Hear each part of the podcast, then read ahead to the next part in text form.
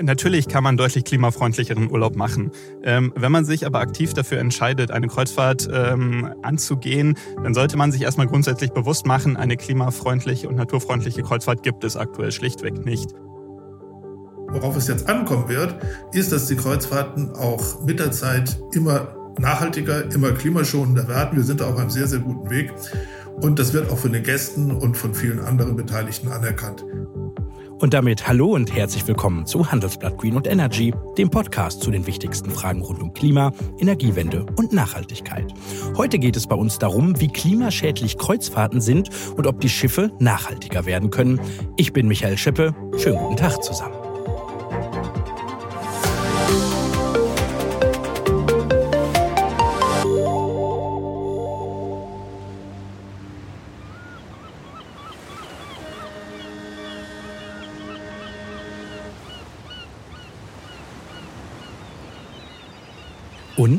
Kommen Sie da nicht auch in Urlaubsstimmung?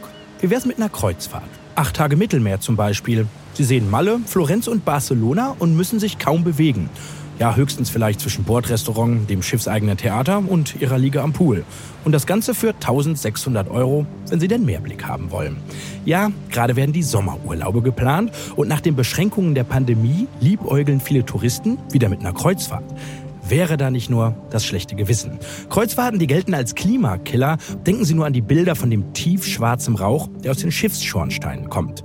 Die großen Reedereien, die arbeiten mit großen Werbeversprechen gegen dieses Image an. Mission Null Emission schreibt zum Beispiel AIDA auf ihrer Homepage und bei TUI heißt es, unsere Vision ist die klimaneutrale Kreuzfahrt. Ich frage mich heute bei Handelsblatt Green und Energy, gibt es das Traumziel, Kreuzfahrt ohne schlechtes Umweltgewissen? Wie grün können die Schiffe werden? Und wie lange dauert das Ganze noch? Um die Fragen zu beantworten, habe ich mir heute zwei Gäste eingeladen, die sich bei dem Thema nicht immer ganz einig sind. Einmal ist das Helge Grammersdorf. Er ist Deutschlandchef des Weltverbands der Kreuzfahrtindustrie, dem CLIA. Also der Mann, der hier heute die Reedereien vertritt. Moin nach Hamburg, Herr Grammersdorf. Moin, Herr Scheppe und äh, moin, Herr Kopp. Ja, Christian Kopp ist heute in der Runde der Umweltschützer. Er ist nämlich Referent für Verkehrspolitik beim Naturschutzbund Deutschland und er kennt sich mit der Schifffahrt aus, weil er für den NABU jedes Jahr ein Kreuzfahrtranking rausbringt. Hallo nach Berlin, Herr Kopp. Moin, Herr Scheppe. Danke für die Einladung. Meine Herren, zum Start unseres Streitgesprächs möchte ich Ihnen jeweils mal eine halbe Minute Zeit geben, um Ihre Position klarzumachen, um mal hier ein bisschen die Fronten klarzumachen. Herr Grammersdorf, lassen Sie uns doch mit Ihnen anfangen. Müssen Kreuzfahrten mit Blick aufs Klima überhaupt noch sein? Sie haben 30 Sekunden. Kreuzfahrten sind nach wie vor der beliebteste Teil des Reisens und übrigens auch was das Preis-Leistungs-Verhältnis angeht, eine der besten Reiseformen überhaupt. Kreuzfahrten werden im Jahr von ungefähr 30 Millionen Menschen weltweit unternommen. Die Nachfrage ist nach wie vor sehr hoch, das heißt, der Bedarf ist ganz offensichtlich da. Worauf es jetzt ankommen wird, ist, dass die Kreuzfahrten auch mit der Zeit immer nachhaltiger, immer klimaschonender werden. Wir sind auf einem sehr, sehr guten Weg. Und das wird auch von den Gästen und von vielen anderen Beteiligten anerkannt. Perfektes 30-Sekunden-Timing. Äh, Herr Grammersdorf, Herr Kopp, gleiche Frage an Sie, auch für Sie 30 Sekunden. Prinzipiell müssen Kreuzfahrten natürlich überhaupt nicht sein. Im Gegensatz zu Schiffen, die Waren transportieren, sind Kreuzfahrten per Definition eher Spaßveranstaltungen, die Menschen im Urlaub unternehmen. Ob man jetzt eine Kreuzfahrt unternehmen möchte oder nicht, sollte dabei jedem selbst überlassen sein. Aber dass die Klimaschädlichkeit und die Schadstoffemissionen weiterhin ein großes Problem sind, sollte dabei bewusst sein. Deswegen muss die Kreuzfahrt mit gutem Beispiel vorangehen, um die Hafenstädte und Naturräume, die sie befährt, auch in ihrem eigenen Interesse zu schützen. Wir fordern zum Beispiel als eine konkrete Maßnahme den sofortigen Stopp von Schwerölnutzung. Ja, Sie können das gut. Keine Politiker hier. 30 Sekunden haben Sie sich gehalten. Ähm, lassen Sie uns beide doch ein bisschen ins Detail gehen und vielleicht mit der Klimaschädlichkeit der Kreuzfahrt anfangen. Herr Kopp, wie klimaschädlich sind Kreuzfahrten denn eigentlich? Haben Sie eine Zahl? Ziemlich klimaschädlich tatsächlich. Natürlich ist es immer schwierig, jetzt eine konkrete Zahl zu sagen. Ähm, so und so viel CO2 oder andere Treibhausgase werden dabei ähm, ausgestoßen. Allerdings ist insgesamt der Klimaeffekt einer Kreuzfahrt deutlich hoch. Ähm, man kann sich das beispielsweise so vorstellen, dass im Schnitt, wenn man einen herkömmlichen Rechner für den Treibhausgasabdruck ähm, einer Kreuzfahrt benutzt, dabei für eine einwöchige Kreuzfahrt etwa zwei Tonnen CO2 herauskommen, was in etwa ein Viertel der ähm, veranschlagten Jahresmenge eines mitteleuropäischen äh, Menschen ist. Neben CO2 sind dabei auch andere Treibhausgasemissionen ähm, wichtig und natürlich darf man auch die Schäden durch Emissionen für Natur und Umwelt abseits des Klimas nicht vergessen. Herr Grammersdorf, Kreuzfahrten als Klimakiller kann man so bei Herr Kopp ein bisschen raushören. Hören Sie das auch so als Vertreter der Reedereien?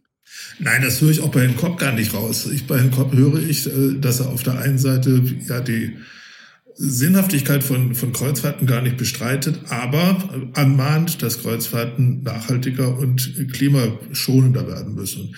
Da hat er völlig recht. Äh, in dem Ziel sind wir auch total einig. Äh, deswegen sind wir auf dem Weg, dass wir bis 2030 äh, um 40 Prozent unseren CO2-Ausstoß reduzieren wollen und dass wir bis 2050 einige sogar etwas früher äh, vollständig CO2-neutral unterwegs sein wollen. Dafür gibt es mittlerweile sehr, sehr viele Ansätze, viele Versuche, viel Forschung. Ähm, wir sehen, dass wir sehr viele Schiffe mittlerweile mit LNG betreiben. Das ist, um dem gleich zuvorzukommen, äh, natürlich auch ein, äh, ein fossiler Brennstoff, aber wir warten darauf, dass wir sehr kurzfristig was äh, dann synthetisches äh, LNG haben werden. Dann sieht die ganze Geschichte schon sehr anders aus. Sie haben jetzt viel über die Zukunft gesprochen, Herr Grammersdorf. Stand heute, Klimakiller, ja oder nein? Stand heute äh, gibt es natürlich aus der Kreuzfahrt auch CO2-Emissionen, so wie bei übrigens jeder andere Reise- und Transport- und Verkehrsform auch. Äh, nur wir sind in der Entwicklung ganz weit vorne, das so schnell wie möglich und so gut wie möglich zu reduzieren. Nicht nur der Umstieg auf LNG spielt hier eine Rolle, sondern auch äh, Wasserstoff, Methanol, mit denen die ersten Schiffe demnächst unterwegs sein werden. Wir werden noch in diesem Jahr, in diesem Jahrzehnt äh, das erste Kreuzfahrtschiff sehen, das tatsächlich CO2-neutral unterwegs ist. Mhm. Herr Grammersdorf, merken Sie eigentlich sowas wie ein grünes Gewissen bei Passagieren? Also muss es nicht mehr Leute geben, die sagen, nee, Klima, so eine Schifffahrt, die ist mir zu klimaschädlich oder vergisst doch der eine oder andere Passagier den Klimaschutz, wenn es um den eigenen Urlaub geht? Ich glaube, das geht jedem von uns so, wenn wir dann im Urlaub sind und in Urlaubsstimmung sind, dann treten diese Themen ein bisschen zurück. Viel wichtiger ist deswegen, dass wir diese Themen aufrechterhalten und dass wir dafür sorgen, dass Kreuzfahrten klimaneutraler werden, dass Kreuzfahrten sauberer werden. Äh, das tun wir nicht nur unseren Passagieren zuliebe, denen auch, aber vor allen Dingen, weil wir natürlich ein eigenes Interesse daran haben, dass äh, Umwelt und Klima geschont werden. Denn das ist genau die Umgebung, in der wir unsere Leistung erbringen. Und das ist letztlich auch Teil unseres Geschäftsmodells. Das heißt, wir wollen Klima schützen und wir wollen Umwelt schützen, um diese die Reiseform auch zu erhalten. Herr Kopp, ich sehe es ja auf meiner Videoübertragung. Sie haben ein bisschen gezweifelt, wenn ich Ihren Blick lesen darf, oder? Also erstmal die äh, Aussagen zur grundsätzlichen Sinnhaftigkeit oder äh, Notwendigkeit von Kreuzfahrten, die Herr Grammersdorf mir in den Mund legt, ähm, würde ich äh, ja sind, glaube ich, noch diskussionswürdig. Wie gesagt, eine Kreuzfahrt macht man aus Spaß. Wenn man das möchte, dann kann man das durchaus tun. Allerdings sollte man dabei immer im Auge behalten, dass tatsächlich die Emissionen bisher trotz aller Ankündigungen immer noch deutlich zu hoch sind. Ein gutes Beispiel dafür, wenn wir gerade auch schon beim Thema Treibstoffe sind, ist, wie gesagt, Schweröl, das in keinem Schiffstyp global so stark vertreten ist wie auf Kreuzfahrtschiffen und was per se einfach das dreckigste und giftigste ähm, Mittel als Treibstoff ist, das es überhaupt gibt. Was ist denn so klimaschädlich an Schweröl? In dem Fall geht es gar nicht nur um die Klimaschädlichkeit, die natürlich auch ein Problem ist, aber wie gesagt, Schweröl ist unfassbar dreckig, unfassbar giftig und enthält ähm, hohe Mengen an Schwefeldiox äh, Schwefeldioxid, an Stickstoffoxiden, an Feinstaub, an Rußpartikeln, die alle nochmal ähm, starke äh, Auswirkungen auf Natur und Umwelt haben. Wir alle kennen auch die Bilder beispielsweise, wenn es eine Havarie gibt, wenn Schweröl austritt, ähm, Schweröl verschmierte Vögel an Schweröl verschmierten Stränden. Ähm, das ist tatsächlich einfach eine Naturkatastrophe ohnegleichen. Ähm, und da sind dann eben die Klimaemissionen noch gar nicht mit enthalten. Herr Grammersdorf, ist das richtig, dass äh, so viele Schiffe gerade noch Schweröl nutzen? Stand heute? Vielleicht muss man hier noch mal historisch ein Stückchen zurückblicken. Warum gibt es überhaupt Schweröl auf den Schiffen? Das ist letztlich ein Relikt aus der letzten Energiekrise, äh, in dem man sogar den Einsatz von Schweröl auf den Schiffen staatlicherseits subventioniert hat. Das heißt, die Erfindung kommt eigentlich daher. Wir bewegen uns davon jetzt seit Jahren weg. Ähm, es ist tatsächlich so, dass äh, auf den Kreuzfahrtschiffen von dem, vom prozentualen Anteil her weniger Schweröl eingesetzt wird als, als auf anderen Schiffen. Aber das interessiert uns eigentlich relativ wenig. Es geht ja um weniger. uns. Wir wollen ja, wir wollen ja hier die vom Schweröl weg, da sind wir uns ja auch einig. Ähm, viele Schiffe fahren mittlerweile mit LNG, beziehungsweise werden das in der Zukunft tun können. Äh, diese Schiffe sind übrigens überhaupt gar nicht mehr Schweröl geeignet. Selbst dann, wenn sie die sogenannten Dual-Fuel-Motoren haben. Das heißt, sie können entweder LNG benutzen oder auch Öl, das wäre aber Dieselöl, äh, Schweröl können diese Schiffe gar nicht mehr einsetzen. Also wir haben hier eine ganz, ganz starke Entwicklung vom Schweröl weg. Aber wir müssen nach vorne blicken. Äh, was haben wir denn an Alternativen? Genau, das will ich auch mit Ihnen tun, Herr Grammersdorf. Aber lassen Sie uns noch einmal den Status quo beleuchten. 350 Kreuzfahrtschiffe auf unseren sieben Weltmeeren. Die meisten davon mit Schweröl, was klimaschädlich ist, oder? Nur noch mal, um einen Strich unter der Diskussion zu machen. Dann müssen Sie dazu sagen, dass es von diesen Schiffen auch sehr viele gibt, die Abgaswäsche äh, haben, also Abgasnachbehandlungseinrichtungen haben, die sogenannten Scrubber, äh, sodass also aus dem Schornstein schon lange nicht mehr so viel Schadstoff herauskommt, wie das früher der Fall war. Aber wir wollen vor allen Dingen zu neuen Technologien. Wir wollen nicht nur LNG, nicht nur synthetisches LNG. Äh, wir forschen an Wasserstoff. Wir werden die ersten Schiffe sehen, die mit Methanol fahren. Das heißt, wir haben mittlerweile sehr viele Schiffe im Bau, äh, die mit Schweröl schon gleich gar nichts mehr zu tun haben. Nach einer kurzen Unterbrechung geht es gleich weiter. Bleiben Sie dran. Die deutsche Wirtschaft steht am Scheideweg. Um wettbewerbsfähig zu bleiben, müssen Unternehmen wichtige Transformationen anstoßen. Ab dem 24. April diskutiert die Restrukturierungsbranche Strategien für die Zukunft von Unternehmen. Mit dabei sind unter anderem Dr. Thomas de Maizière, Evelyn Freitag und Professor Dr. Ulrike Malmendier. Mit dem Vorteilscode Restrukturierung24 erhalten Sie 15% Rabatt. Alle Informationen finden Sie auf handelsblatt-restrukturierung.de. Beruhigt Sie das, Herr Kopp? Ähm, schwierige Aussagen. Ich hoffe, dass wir gleich nochmal mehr im Detail über LNG tatsächlich sprechen.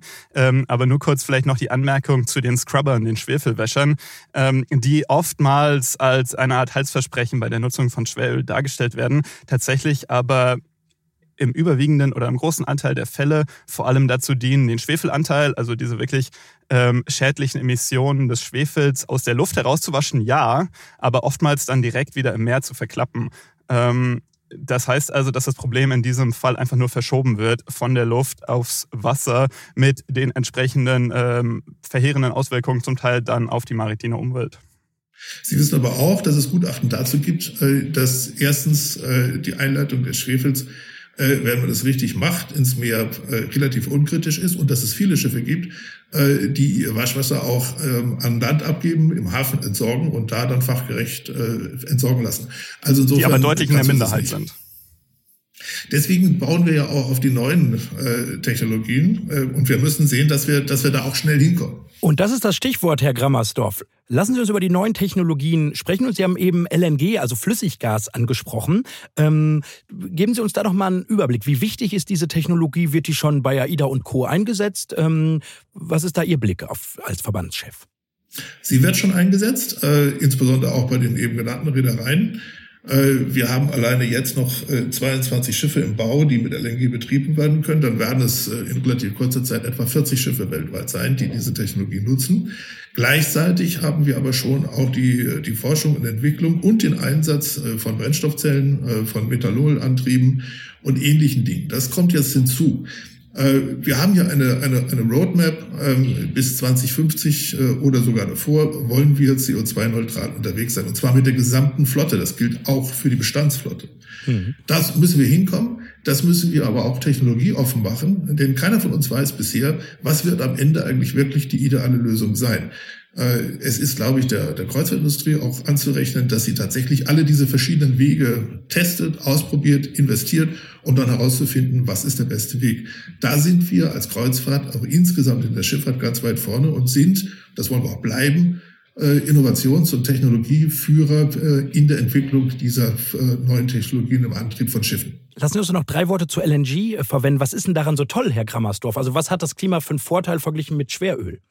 An LNG ist äh, zunächst mal sehr vorteilhaft, dass wir viele Belastungen, wie zum Beispiel eben schon angesprochen, Feinstaub und ähnliches, überhaupt gar nicht mehr haben.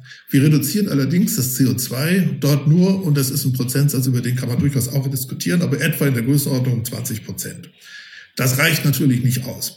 Deswegen müssen wir diese Übergangslösung haben um mit den LNG-Motoren, die jetzt eingebaut werden, dann, sobald es verfügbar ist, synthetisches LNG einzusetzen, bei dem wir dann dieses CO2-Protein eben nicht mehr haben. Äh, das hoffen wir, dass es bald passiert. Das ist dann natürlich auch eine Frage der, äh, der Infrastruktur und der Belieferung. Die bis hier noch nicht sichergestellt ist. Aber wir wollen damit anfangen mit der Technik und nicht auf die Lieferanten warten. Die werden dann hoffentlich nachziehen. Mhm. Herr Kopp, kann ich denn mit so einem LNG-Schiff dann mit gutem Gewissen in meinen Kreuzfahrturlaub gehen? Solche Schiffe schneiden bei Ihnen in den Rankings ja auch immer ganz gut ab. Tatsächlich nicht mehr. Ähm, erstmal grundsätzlich muss ich Herrn Grammersdorf hier tatsächlich mal recht geben, ähm, dass die Kreuzfahrt ähm, als ja, Vorreiter in vielen ähm, Fällen technologisch ähm, vorne mit dabei ist kann ich zustimmen. Tatsächlich sind diese Leuchtturmprojekte in der Kreuzfahrt auch wichtig für die Schifffahrt als solche, um dann wirklich da neue Technologien ähm, testen und einsetzen zu können. Allerdings zu den wirklich zukunftsträchtigen Technologien zählen LNG-Schiffe aus unserer Sicht ähm, keinesfalls. Warum? Äh, vor einigen Jahren war das noch anders, weil man sich eben auf diese 20 bis 25 Prozent CO2-Einsparung sowie die auch starke Verminderung der Luftschadstoffemissionen beschreiben beschränkt hat bei der Betrachtung. Allerdings, was immer mehr in den Fokus rückt dabei, ist, dass eben CO2 nicht das einzige Treibhausgas ist, das es gibt. Ähm, LNG ist chemisch betrachtet Methan, fossiles Methan. Und ähm, selbst kleinste Mengen an Methan, das dann ähm, in der Lieferkette oder auch in der Verwendung ähm, entschlüpft, das heißt der Methane Slip tatsächlich auf Englisch, ähm, hat eben in kleinsten Mengen schon eine ähm, deutlich stärkere Klimawirkung als CO2, ungefähr 80 mal stärker als CO2 über 20 Jahre betrachtet, so dass die insgesamt betrachtete Treibhausgasbilanz von LNG am Ende im Zweifel sogar schlechter ist als bei Schweröl oder bei Marinediesel. Was schneidet in Ihren Rankings denn gut ab? Welche Technologie? Wenn Sie sagen, das LNG ist gar nicht mehr so weit vorne, wie ich eben behauptet habe? Ähm, mittlerweile ist tatsächlich die ähm, ähm, relativ weit verbreitete Annahme auch von uns äh, geteilt, dass die Zukunft der Schifffahrt in Hinsicht auf mehr Klimafreundlichkeit, vielleicht sogar Klimaneutralität noch in diesem Jahrzehnt tatsächlich ähm, sich auf die sogenannten E-Fuels bezieht. Also Treibstoffe, die mit Hilfe von erneuerbarem ähm, Strom hergestellt werden und dann in der Gesamtbetrachtung wirklich klimaneutral auch fungieren können. Die wir ja gerade auch im Autosektor gerade groß diskutiert haben, zumindest die FDP nochmal ins Spiel gebracht hat. Beispielsweise, aber während es beim Auto nun mal deutlich sinnvoller ist, ähm, den Strom direkt durch eine Batterie zu verwenden, kann man zugegebenermaßen auf einem Kreuzfahrtschiff kaum mit einer Batterie den Atlantik überqueren. Ähm, deswegen E-Ammoniak oder in der Kreuzfahrt, äh, Kreuzschifffahrt noch viel stärker verbreitet als Möglichkeit E-Methanol, bieten da aus unserer Sicht gerade die ähm, besten Chancen, um wirklich die Kreuzfahrt auch möglichst kurzfristig ähm, klimaneutraler zu machen. Herr Grammersdorf, woran arbeiten die Unternehmen, die Sie vertreten? Welche Technologien? Sie haben eben gesagt, es ist technologieoffen. Aber was denken Sie, wird sich durchsetzen, wenn wir in zehn Jahren nochmal reden würden? Was dürfte da der Stand der Technik sein oder die Technologie? Was in zehn Jahren sich tatsächlich durchgesetzt haben wird, das wissen wir im Moment alle noch nicht. Im Moment müssen wir natürlich auch mit den Technologien Vorlieb nehmen, die verfügbar sind. Und das ist tatsächlich im Augenblick LNG. Und wir haben dort einen ganz gewaltigen Schritt nach vorne gemacht. Das haben wir eben auch schon rausgearbeitet. Äh, der nächste Schritt wird jetzt sein, dass wir mit synthetischem LNG arbeiten können, bei dem wir dann eben auch das CO2-Problem nicht mehr haben. Und gleichzeitig, und das wissen wir ja auch alle, wird auch an dem sogenannten Methanschlupf gearbeitet. Und das ist ja letztlich nur ein unbeabsichtigtes Entweichen, weil das bisher bis zu einem bestimmten Grad nicht verhinderbar ist äh, dass wir auch dieses verhindern. Daran arbeiten die Motorenhersteller und alle diejenigen, die mit der, äh, mit der Transportkette zu tun haben. Sie fragt nach den nächsten Technologien, was kommt jetzt? Ähm, es wird an der Brennstoffzelle gearbeitet. Wir werden die ersten Brennstoffzellen sehr kurzfristig auf den Schiffen sehen. Das ist auch keine Technologie, die das, das Schiff alleine versorgen kann. Aber es ist ein Beitrag äh, beispielsweise zur äh, Versorgung mit Elektrizität auf dem Schiff. Äh, wir arbeiten dann an äh, Wasserstofflösungen. Wir arbeiten an Methanolschiffen. Die ersten Schiffe sind in Auftrag gegeben. Es gibt sechs, sieben Reedereien, die im Augenblick Schiffe in Auftrag gegeben haben, die mit Methanolantrieb fahren werden. Sie sehen daran, das ist eine sehr große Bandbreite. Darüber hinaus äh, haben wir, eben klang das ja schon mal an, äh, auch Batterielösungen. Diese Batterien sind im Moment noch nicht in der Lage, das Schiff tatsächlich anzutreiben. Sie dienen aber dazu, bestimmte Spitzen abzufangen. Und insofern sind sie, sind sie hilfreich und nützlich auf den Schiffen. Auch diese Batterien, die größten Batterien beispielsweise, die es auf Schiffen überhaupt jemals gegeben hat, finden sich auf Kreuzfahrtschiffen und die gibt es auch schon. Die sind schon im Einsatz. Also hier sind sehr viele Dinge äh, im Moment im Spiel. Wir wissen noch nicht, was wird am Ende die, die Ideallösung sein, aber ich bin ganz sicher, das erste Schiff, äh, so wie auch das erste Schiff, das mit LNG gefahren ist, ein Kreuzfahrtschiff war, das erste Schiff mit Brennstoffzelle ein Kreuzfahrtschiff war, auch dort werden wir nachher den Treibstoff und die Technologie, äh, die äh, die Lösung sein wird, wahrscheinlich zunächst auf einem Kreuzfahrtschiff sehen. Herr Kopp, Sie haben eben Stift und Zettel gezückt. Was haben Sie sich aufgeschrieben? Ähm, zum Thema LNG und SNG ähm, hatte ich mir nur kurz die Notiz gemacht, dass ähm, Herr Grammersdorf stellt gerade das, also das ähm, ja, synthetische LNG oder eben SNG als die ähm, kurzfristige große Lösung da. Allerdings ist das auch aus meiner Sicht ähm, gerade wirtschaftlich betrachtet nochmal eher schwierig momentan, denn ja, die Preise für synthetisches LNG liegen nochmal deutlich über jenen von LNG, die ja selbst auch im vergangenen Jahr ähm, stark angestiegen sind, so dass kaum Kreuzfahrtschiffe im letzten Jahr tatsächlich mit LNG gefahren sind, aus rein wirtschaftlichen Gründen. Ähm, obwohl natürlich die Beteuerung beim Umstieg auf LNG war, dass es aus Umweltgründen äh, der Fall war. Das ähm, ja, war interessant zu beobachten in diesem Fall. Ähm, die Batterietechnik, wie gesagt, die wird nicht alleine die Schiffe ähm, auf großen Reisen antreiben, da stimme ich völlig zu. Ähm, allerdings wird sie auch ähm, ja, in bestimmten Fällen durchaus ihre Existenzberechtigung haben und eine wichtige Rolle einnehmen. Auch damit kann man tatsächlich punkten im NABU-Kreuzfahrt-Ranking. Allerdings ein Argument oder ein ganzes Thema eigentlich, über das wir bisher noch gar nicht gesprochen haben, ähm, würde ich gerne noch kurz anbringen. Und zwar geht es um äh, Effizienz dabei. Ähm, wenn wir nicht äh, uns so sehr darauf versteifen, welchen Treibstoff werden wir in Zukunft überhaupt nehmen, sondern wie können wir einfach weniger Treibstoff verwenden, wenn wir schon ähm, Kreuzfahrten machen wollen als Gesellschaft, wenn auch das Interesse an ähm, Kreuzschifffahrt immer weiter ansteigt, die Reedereien ähm, vor der Pandemie Rekordgewinne jedes Jahr eingefahren haben und also wirklich äh, wirtschaftlich betrachtet auch stark in der Lage sind, da richtig gut zu investieren. Ähm, und da gibt es noch ganz spannende ähm, Maßnahmen, die ergriffen werden können, beispielsweise Windunterstützung. Ähm, auch andere Sachen, seien es besondere ähm, Anstriche des Schiffsrumpfes, seien es ähm, kleinere Umbauten am Bug des Schiff Schiffes. All sowas kann dazu, einführen, äh, dazu führen, dass man wirklich starke Einsparungen beim Treibstoff äh, haben kann. Hm. Herr Grammersdorf, ich habe mir mal die Nachhaltigkeit. Sie wollen noch was sagen? Ich wollte gerade noch was an zwei Dinge eigentlich noch, äh, noch mal äh, darauf hinweisen. Äh, erstens, äh, das weiß der Kopf genauso gut wie ich, äh, die Frage der, äh, des Einsatzes von LNG, gerade jetzt in der, in der äh, Krise, in der wir gerade sind, äh, hatte nicht nur was mit Preisen zu tun, sondern vor allem was mit Verfügbarkeit zu tun. Wir wissen ja alle ganz genau, ähm, in welchen Mengen äh, wir gerade bemüht sind, in diesem Land LNG zu, äh, zu importieren. Und da war schlicht an einigen Stellen für Schiffe, auch für Kreuzfahrtschiffe, nichts mehr übrig.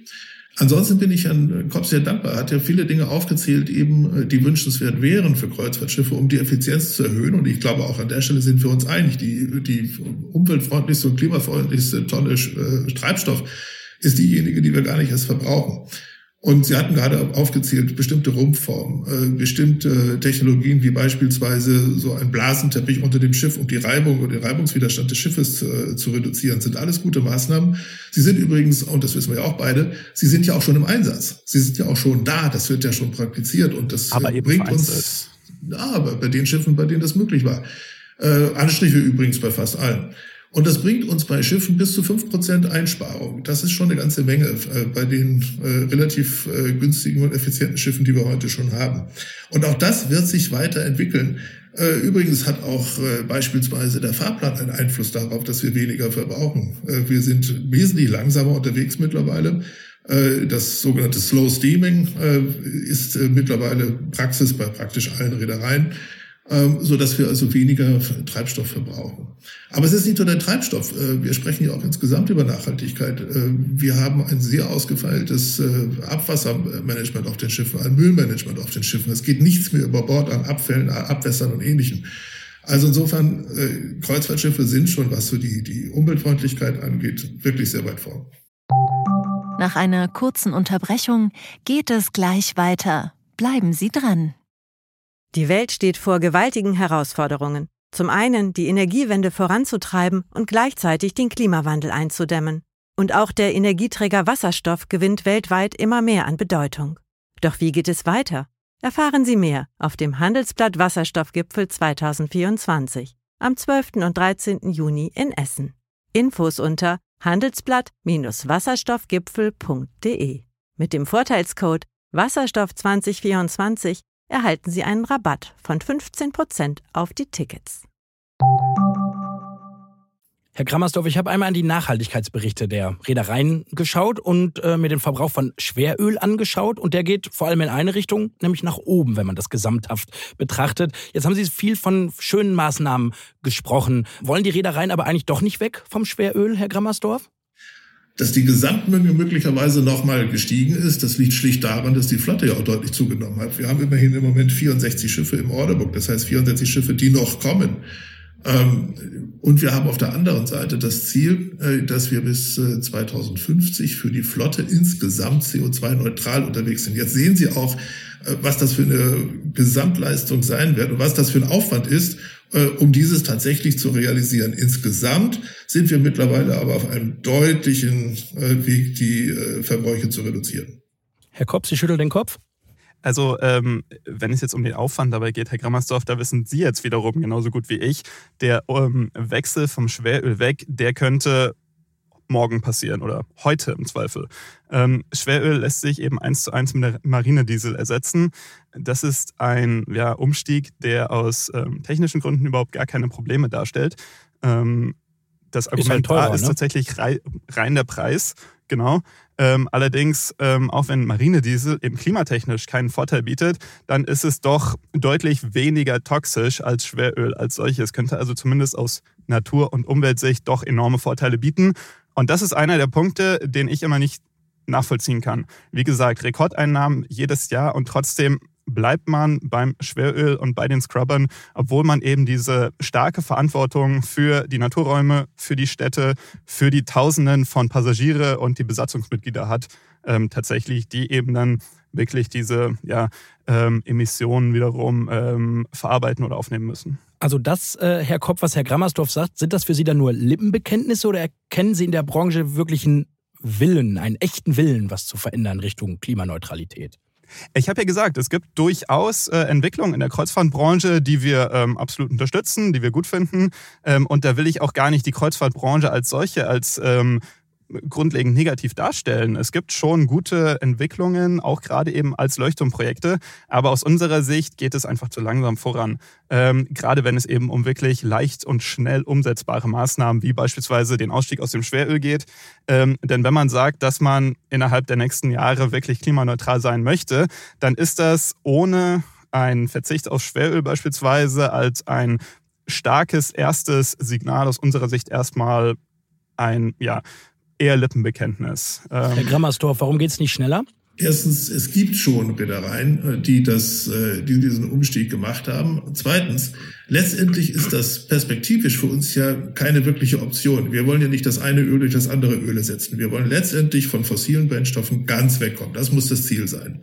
Und das, was wir jetzt an Technologien einbauen können, äh, ich komme dann wieder auf den LNG-Motor, der eben die Perspektive hat, dass wir dann auch mit synthetischen Kraftstoffen fahren können, aber vor allen Dingen eben auch weitere Techniken, die wir auf den Schiffen realisieren können, in den Neubauten, die jetzt äh, in den nächsten Jahren kommen werden. Äh, das müssen Antriebe sein, die vom fossilen Brennstoff wegkommen und gar nicht erst wir jetzt noch großartig darüber nachdenken, wie können wir hier ein Öl durch das andere Öl ersetzen. Das ist nicht das Ziel. Das Ziel muss sein, dass wir möglichst schnell, möglichst sauber werden. Und nichts ginge schneller als der Verzicht auf Schweröl in diesem Fall tatsächlich. Lassen wir das an dieser Stelle mal so stehen und gucken ins Jahr 2030, ins Jahr 2050 und auf die Ziele. Ich habe es anfangs erwähnt, zum Beispiel von AIDA. Mission Null Emission steht bei denen auf der Homepage. Herr Grammersdorf, ähm, der Traum von der klimaneutralen Kreuzfahrt, ist das ein Traum oder schaffen wir das wirklich irgendwann? Was ist Ihre Meinung dazu? Wir schaffen das. Und wir haben uns dafür ja auch ein äh, selbstgestecktes Ziel gesetzt, indem wir gesagt haben, bis 2050 wollen wir das für die Flotte weltweit erreicht haben. Das ist übrigens das Doppelte dessen, was die IMO als internationale äh, Schifffahrtsorganisation vorgesehen hat. Dort ist es nach wie vor so, dass eigentlich nur 50 Prozent gefordert sind. Wir wollen aber 100 Prozent erreichen. Und das werden wir auch schaffen, mit großen Schritten, die jetzt noch vor uns liegen und äh, Schiffen, die jetzt im Bau sind. Ich hatte ja vorhin schon darauf hingewiesen, wir werden noch vor Ablauf dieses Jahrzehnts die ersten Schiffe sehen, die CO2-neutral unterwegs sind. Das sind dann wieder Leuchtturmprojekte, würde Herr Kopp das nennen. Aber es sind Schiffe, die da sind und die man dann auch tatsächlich, und das auch überprüfen kann. Damit haben wir noch nicht die gesamte Flotte CO2-neutral gemacht. Das werden wir dann in den nächsten Jahrzehnten tun. Bis 2050 ist unser Ziel, werden wir das geschafft haben. Herr Kopp, teilen Sie den Optimismus? Ich freue mich drauf, wenn es dann tatsächlich ähm, dieses Schiff noch in diesem Jahrzehnt gibt. Ich zweifle auch gar nicht an, dass das kommen wird. Ähm, ich werde wahrscheinlich trotzdem selber nicht damit fahren, aber ich äh, werde es auf jeden Fall für ein wichtiges Signal halten, wenn dann tatsächlich eine Reederei mit einem Schiff mit grünem Methanol betrieben, wie ja gerade die Ankündigung ist, unterwegs sein wird. Ähm, und habe dann aber, wie gesagt, die Hoffnung, dass dann auch dementsprechend schnell der Umstieg von Bestandsflotte und von allen weiteren ähm, Neubauten in Richtung Klimaneutralität geht. Wir glauben, das geht sogar noch deutlich vor 2050. Äh, in unserer Vision für die klimaneutrale Zukunft glauben wir, das ist bis 2040 sogar möglich. Ähm, und die Ziele der Seeschifffahrtsorganisation bis 2100, die sind so oder so nicht haltbar, weil sie ähm, ja mit dem Pariser Klimaschutzabkommen im weitesten, also auf gar keinen Fall übereinstimmen. Ähm, und deswegen wird ähm, ja eine Beschleunigung der, äh, des Weges hin zur Klimaneutralität so oder so notwendig sein. Nun lassen Sie beide uns doch am Ende dieser Folge noch über die Zeit sprechen, in der Schiffe am Hafen liegen. Und wie ich gelernt habe, sind das über 40 Prozent der Reisezeit. Also gar nicht so ein Faktor, der unwichtig ist. Ähm, und nun können Herr Kopp rein theoretisch betrachtet Schiffe auch Strom vom Land beziehen. In der Praxis sieht es aber noch ein wenig anders aus, oder? Das ist leider tatsächlich so, dass es anders aussieht momentan. Erstmal grundsätzlich vielleicht ähm, als Hintergrund, natürlich ähm, bei einem Kreuzfahrtschiff mit Tausenden von Menschen an Bord ist der Energiebedarf auch im Hafen immens. Man muss sich das vorstellen wie ein ganzes Hotel, das da ähm, mit Motoren betrieben wird, also dass seine Energie aus den Schiffsmotoren bezieht. Und wenn man dann die Möglichkeit hat, ähm, die Motoren an dieser Stelle ähm, herunterzufahren, Treibstoff einzusparen und stattdessen einfach die äh, Landstromverkabelung für grünen Strom natürlich ähm, idealerweise zu nutzen, könnte man damit sowohl aus Klimasicht als auch vor allem aus Luftschadstoffemissionssicht ähm, enorme Vorteile haben. Aber klingt doch gut. Tut es tatsächlich, ist auch super, wenn es funktioniert. Allerdings sind leider bisher, ich glaube, die aktuelle Zahl sind 29 Häfen weltweit, die wirklich über Landstromanschlüsse verfügen. Ähm, und selbst wenn es Landstromanschlüsse gibt, dann werden sie leider von den Reedereien oftmals nicht oder kaum benutzt. Ist das so, Herr Grammersdorf? Herr Kopp hat völlig recht. Äh, es sind etwa 29 Häfen, die weltweit Landstrom für Kreuzfahrtschiffe anbieten, von ungefähr 1200 Häfen, die jährlich angelaufen werden. Da kann man schon mal sehen, wie so dieses Zahlenverhältnis äh, tatsächlich ist. 40 Prozent äh, unserer Schiffe könnten heute schon Landstrom benutzen. In den nächsten fünf Jahren werden es über 75 Prozent der Schiffe sein. Allein, wenn ich das etwas plastisch ausdrücken darf, es fehlt uns die Steckdose im Hafen. Hier wollen wir auch weiterhin die Häfen motivieren und wir arbeiten mit den Häfen auch eng zusammen, äh, hier für mehr Anlagen zu sorgen. Äh, die EU hat vor kurzem äh, gefordert, dass bis 2030 die Häfen Landstrom für Schiffe, für Kreuzfahrtschiffe anbieten sollen. Wir gehen allerdings davon aus, dass in den nächsten fünf Jahren nur etwa sieben Prozent der Liegeplätze tatsächlich ausgestattet sein werden. Also Woran hier, denn? Hier hakt es, es hakt ganz offensichtlich daran, dass die landseitige Infrastruktur äh, nicht mit dem mithält, was wir sozusagen bordseitig schon haben bzw. haben werden. Äh, wir hoffen darauf, dass das sehr schnell kommen wird. Im Übrigen muss man hier auch den deutschen Häfen durchaus ein Kompliment machen. Die Deutschen sind an dieser Stelle sehr weit vorne. Äh, die erste Landstromanlage stand in Hamburg ähm, und wir haben mittlerweile sowohl in Hamburg als auch in Kiel, als auch in Warnemünde, als auch demnächst in Bremerhaven Landstromanlagen für die Schiffe. Das ist aber ein Zustand, der für den Rest der Welt äh, nicht typisch ist. Also wir bauen darauf und motivieren die Häfen, ähm, hier für entsprechende Infrastruktur zu sorgen, die wir dann auch nutzen wollen.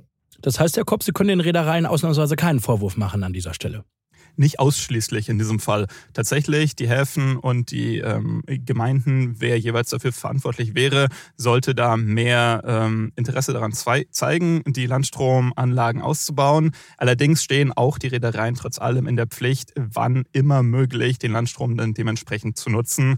Ähm, und sich dann auch nicht auf Argumente wie beispielsweise höhere Preise für den Strom von Land im Vergleich zu an Bord erzeugtem Strom zu berufen. Herr Grimmersdorf, wenn ich zu mir und zu uns als Passagier komme, was kann ich denn tun, um nachhaltig Kreuz zu fahrten? Sie können sich das richtige Schiff aussuchen. Ähm, da kann ich Sie ermuntern. Äh, das, was äh, hier an, äh, am deutschen Markt vorhanden ist, ist relativ gut unterwegs, was Klima- und Umweltschutz angeht. Ähm, Sie können sich äh, vorher äh, die Nachhaltigkeitsberichte der Reedereien anschauen. Alle großen Reedereien haben so etwas äh, und sind sehr transparent in ihrer Politik, um die Öffentlichkeit, aber auch natürlich den Passagier zu informieren. Also insofern kann man sich durchaus vorher mit dem nötigen Wissen und der nötigen Informationen versorgen. Und ansonsten kann ich Passagieren nur wünschen, dass sie sich auf den Schiffen wohlfühlen und dass sie da ihren äh, wohlverdienten und äh, beabsichtigten Urlaub bekommen. Ich hatte ja vorhin schon mal gesagt, ein besseres Preis-Leistungs-Verhältnis werden sie kaum bekommen. Auch ein besseres Preis-Klima-Verhältnis nicht, Herr Kopp?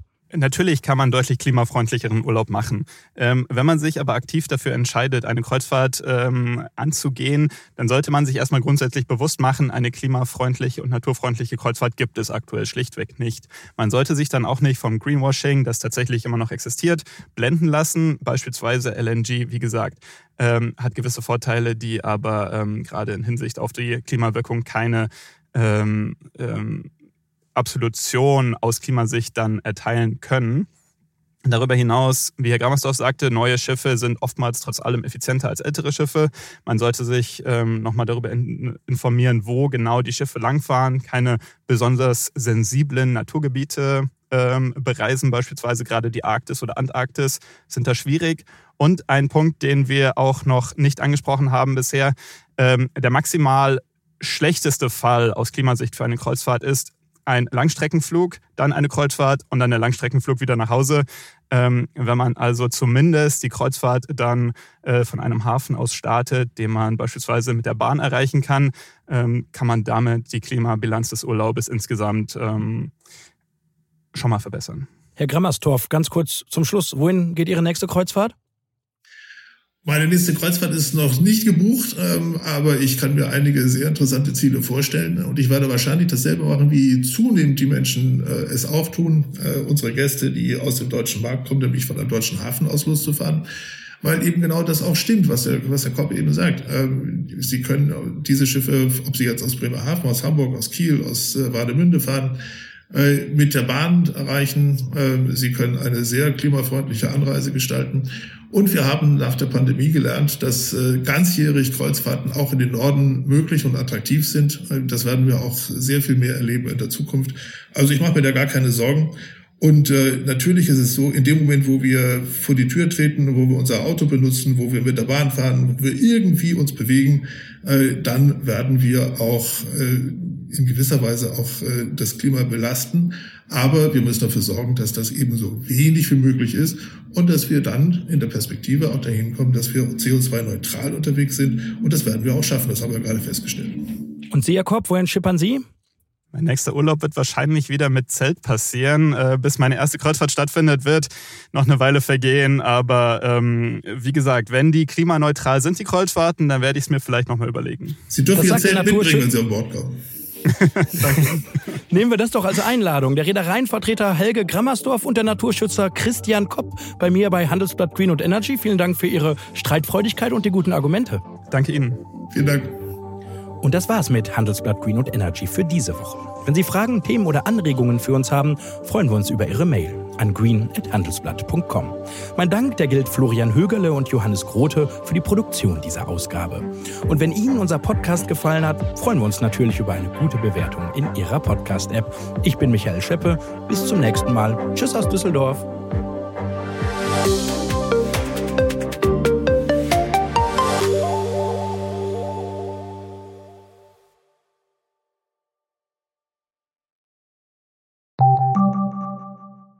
Wie geht es weiter mit der Europäischen Union? Präsidentschaftswahlen in den USA, EU-Parlamentswahlen, geopolitische Krisen und wirtschaftliche Schwierigkeiten. Wir suchen Lösungen für diese Herausforderungen. Am 19. und 20. März auf der digitalen Europakonferenz von Handelsblatt, Die Zeit, Tagesspiegel und Wirtschaftswoche. Über die Zukunft Europas sprechen wir mit Bundeskanzler Olaf Scholz, Wirtschaftsminister Robert Habeck und vielen mehr. Kostenlose Anmeldung unter europe20xx.de. you